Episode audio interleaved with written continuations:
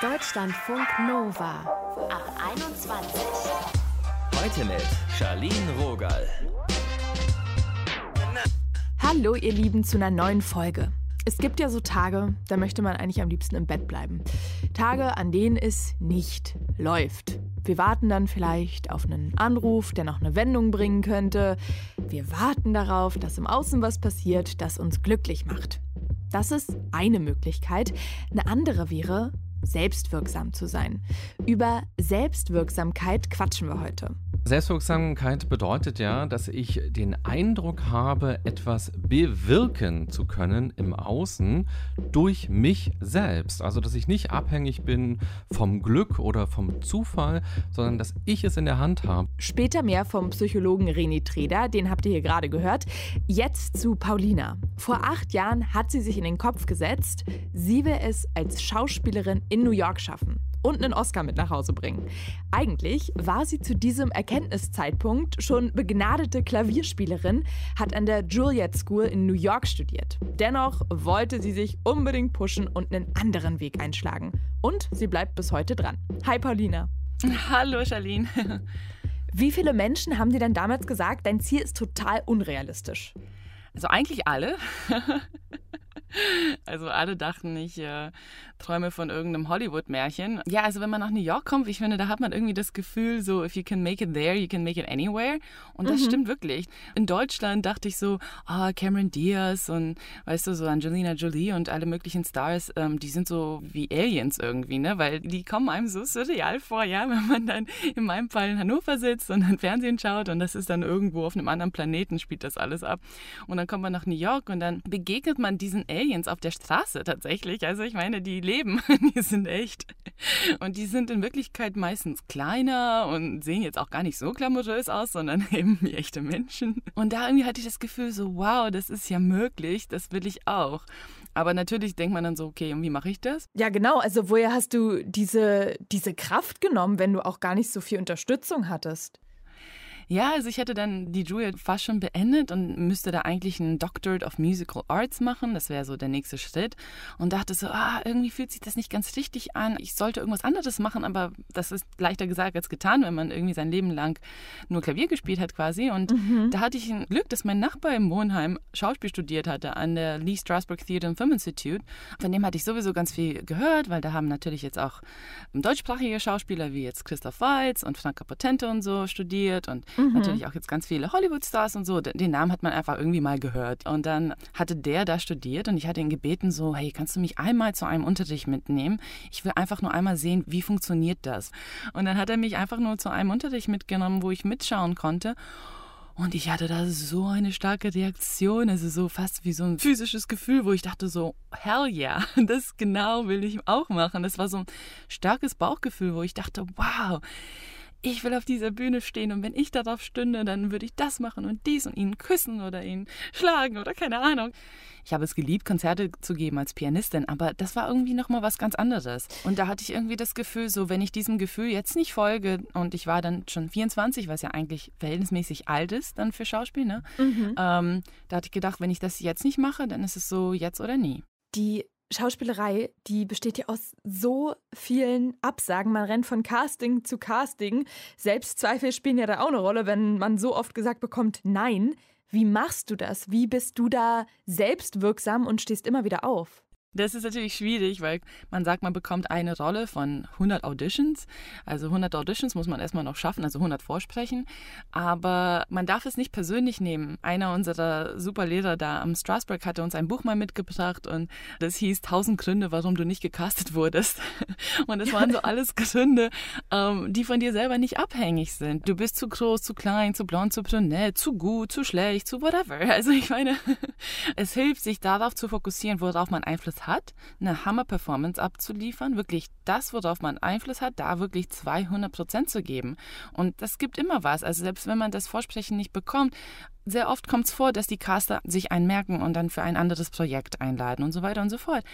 Und dann, wenn man dann irgendwie diese Hammer-Performance hoffentlich abgegeben hat, loslassen. Und das ist natürlich super hart, aber loslassen und nicht mehr dran denken, weil alles andere ist nicht mehr in deiner Macht. Also das Einzige, was du machen kannst, ist den Prozess genießen, so klischeehaft das auch klingt, aber hm. das gibt dir die meiste Kraft, weil das Resultatdenken ist eigentlich das, was uns dann immer in die Quere kommt oder uns Angst macht, weil wir denken, oh, was ist, wenn wir das jetzt nicht bekommen und ich war doch so gut und dann fangen wir an, an uns selber zu zweifeln. Aber wenn man den Prozess genießt, sich darauf fokussiert und daraus das meiste gewinnt, man lernt es eben dann nicht persönlich zu nehmen. Du klingst so krass optimistisch. Ich frage mich gerade, warst du schon immer so oder hat sich das irgendwie entwickelt? Glücklicherweise war ich schon immer eigentlich positiv eingestellt, aber mhm. es ist auch wirklich etwas, was man sich anerziehen muss und anerziehen kann. Eine negative Einstellung bringt einem nichts. Leichter gesagt als getan, aber man muss wirklich lernen, sozusagen seine Gedanken zu monitoren, also seine eigenen Gedanken zu filtern. Und wenn man einen negativen Gedanken zulässt und dann irgendwie in so eine Schlaufe kommt, so, oh nein, vielleicht habe ich das jetzt nicht bekommen, weil ich war nicht das genug oder dies genug, ne, ne, ne, ne, ne, dann muss man sagen, so, okay, stopp, Rewind, ich spule wieder zurück, so mhm. aufhören und irgendwie den Fokus auf irgendwas anderes lenken. Oder im Bestfall natürlich versuchen, sich dann irgendwas Positives zu erzählen. Ist nicht immer so einfach, aber man muss sich von seinen eigenen negativen Gedanken retten. Und das ist wirklich wichtig. Glaubst du denn, du kommst irgendwann mit einem Oscar nach Hause, so wie du gesagt hast mal? Ja. Logisch. Na dann drücke ich dir dafür die Daumen, dass du weiter noch Auditions, also Castings sammelst und dann natürlich irgendwann auch mal die richtig fette Rolle klappt. Danke, dass du dir hier Zeit genommen hast, Paulina. Charlene, vielen Dank. Das hat echt Spaß gemacht.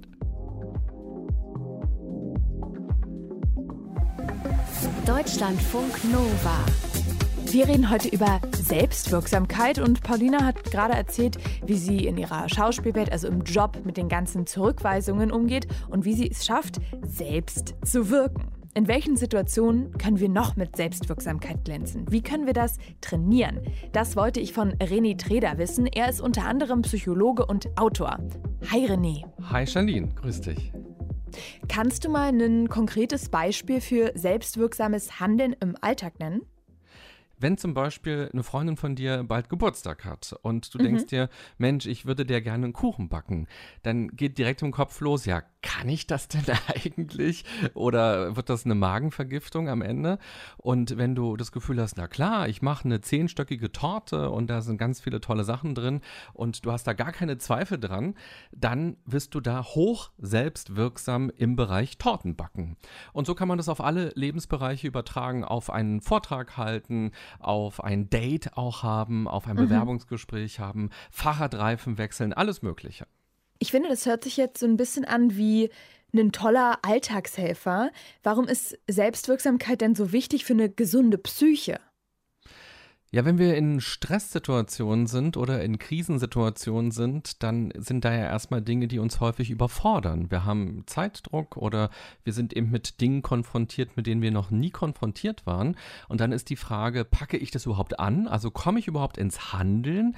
Oder denke ich mir, nee, also das kann ich nicht, konnte ich noch nie, äh, da bin ich total unfähig. Ja, dann mache ich es erst gar nicht. Dann verschiebe ich das, dann verdränge ich das. Und deshalb ist Selbstwirksamkeit eben ein ganz wichtiger Faktor für Resilienz Resilienz, also für mhm. eine starke Psyche, für unser psychisches Immunsystem, weil sie uns in, in Krisenzeiten hilft, nicht so lange zu grübeln und zu hadern mit etwas, sondern schnell ins Handeln zu kommen und Dinge auszuprobieren. Und wir wissen zum Beispiel aus der Forschung, dass Leute, die sehr selbstwirksam sind, halt länger am Ball bleiben. Wenn deine zehnstöckige Torte plötzlich zusammenbricht, dann würde eben eine hochwirksame Charlene im Bereich des Backens sagen, mach ich nochmal. Warum ist es denn so, dass wir Menschen uns so stark unterscheiden? Manche haben ja dieses Konzept der Selbstwirksamkeit fast schon von Natur aus verinnerlicht und bei anderen wünscht man sich das vielleicht eher. Ja, ich finde erstmal auch ganz wichtig an der Stelle zu sagen, dass wir alle irgendwie Selbstwirksamkeit haben. Die Frage ist nur, wie stark ist sie ausgeprägt? Und wir wissen eben auch aus der Forschung, dass wenn wir uns ganz bewusst mit unserer Selbstwirksamkeit in verschiedenen Lebensbereichen auseinandersetzen, dass es dann generalisieren kann. Das heißt, dass wir immer gestärkter durchs Leben gehen, weil wir sagen, also den Fahrradreifen habe ich schon gewechselt, die zehnstöckige Torte habe ich gemacht und dann kommt irgendwann was ganz Neues in unser erleben und dann haut uns das nicht um, dann sagen wir vielleicht, oh Gott, das ist was ganz Neues, aber schau doch mal, was ich alles schon bislang gemanagt habe.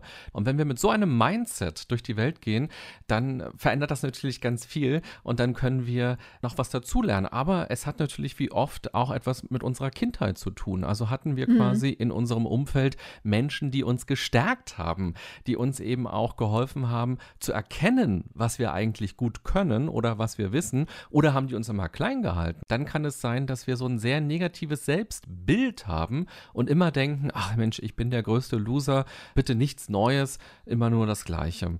Und da ist es dann so, dass wir jetzt als Erwachsene quasi die Aufgabe haben, dafür uns nochmal neu zu denken und ein paar Zentimeter Selbstwirksamkeit quasi dazu zu trainieren. Wie trainiere ich das denn dazu, selbst wenn es erstmal nur ein paar Zentimeter sind? Weil ich finde, wenn man das sich so, wenn man das so hört, dann denkt man, das ist total erstrebenswert, aber es hört sich auch etwas mühsam an. Also Albert Bandura ist sozusagen der Vater der Selbstwirksamkeit. Er hat sich das in den 70er Jahren ausgedacht und mhm. er schlägt uns vier verschiedene Aspekte vor, wie wir die Selbstwirksamkeit trainieren können. Das erste ist, dass wir auf unsere Erfolgserlebnisse schauen. Und das machen wir am besten immer, wenn wir irgendwas gerade geschafft haben, dass wir uns einmal kurz eine Pause gönnen und nicht sagen, ach, das hätte noch besser sein sollen, das war nicht gut genug, sondern dass wir uns einmal fragen, ähm, welches Wissen von mir und welche Fähigkeiten von mir haben denn dazu beigetragen, dass etwas gut funktioniert hat. Der zweite wichtige Punkt ist, dass wir auch von den anderen lernen können. Wir können also schauen, wie haben denn andere zehnstöckige Torten gebaut und nicht zu denken, ja, da braucht man, da muss man ein ganz besonderer Mensch sein, um das hinzubekommen, sondern einfach nur, was haben die für Schritte gemacht, um zum Ziel zu kommen und sich dann eben zu fragen, okay, kann ich dieses Verhalten auch irgendwie kopieren? Der dritte Aspekt ist, dass man sich mit Menschen abgibt, die an einen glauben. Und wenn man eben in einer Situation ist, dass man die einmal fragt, warum glaubst du denn, dass ich das schaffen könnte? Und der vierte Punkt, und der ist vielleicht auch mit der wichtigste, dass wir die Angst, die wir häufig empfinden, gerade eben in einer neuen Situation, nicht so ernst nehmen und nicht zu sehr in diese Angst gehen und die Angst quasi nicht interpretieren als ich kann das ja offenbar nicht. Wenn wir die Angst aushalten, wenn wir nicht direkt rausrennen aus der Situation, dann geht die Angst meistens von alleine wieder ein bisschen weg. Und dann kann man auch zusätzlich noch Übungen machen, Atemübungen, Meditation, Entspannungsübungen und all das hilft, die Angst zu drosseln. Was war denn die letzte Situation, in der du selbstwirksam gehandelt hast? Weißt du das noch? Ja, es sind bei mir, glaube ich, Fahrradtouren. Ich bin ganz am Anfang akribisch geplant losgefahren und irgendwann habe ich gemerkt, ich brauche eigentlich gar keine Karte. Ich weiß jetzt, wie das funktioniert mit den Fahrradwegen, mit den Ausschilderungen. Und selbst wenn ich mich mal verfahre, naja, dann habe ich vielleicht einen See entdeckt, der irgendwie auch cool war. Und jetzt mache ich das gar nicht mehr so, dass ich drei Tage im Voraus schon die Fahrradtour ganz genau äh, plane, sondern dass ich darauf vertraue, dass ich schon ans Ziel ankommen werde. Das sagt Reni Treda. Er hat das Buch geschrieben, Das Leben so Nein, ich so doch. Und da geht es unter anderem auch um Resilienz und Selbstwirksamkeit. Danke, René. Sehr gerne, Janine.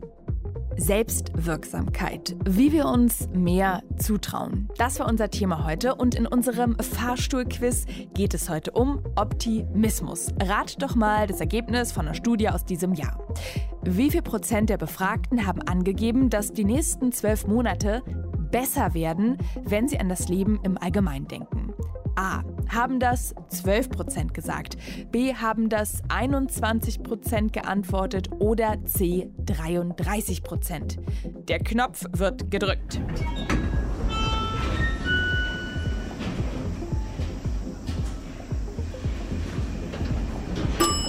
Und da ist er. Richtige Antwort C. Bei der repräsentativen Studie durchgeführt im Frühling 2021. Da haben rund 33 Prozent gesagt, es wird besser. Mit diesen optimistischen Vibes verlasse ich euch jetzt. Mein Name ist Charlene Rogal. Bis zur nächsten Folge. Deutschlandfunk Nova. Ab 21. 21. Die Podcasts jederzeit auch auf deutschlandfunknova.de.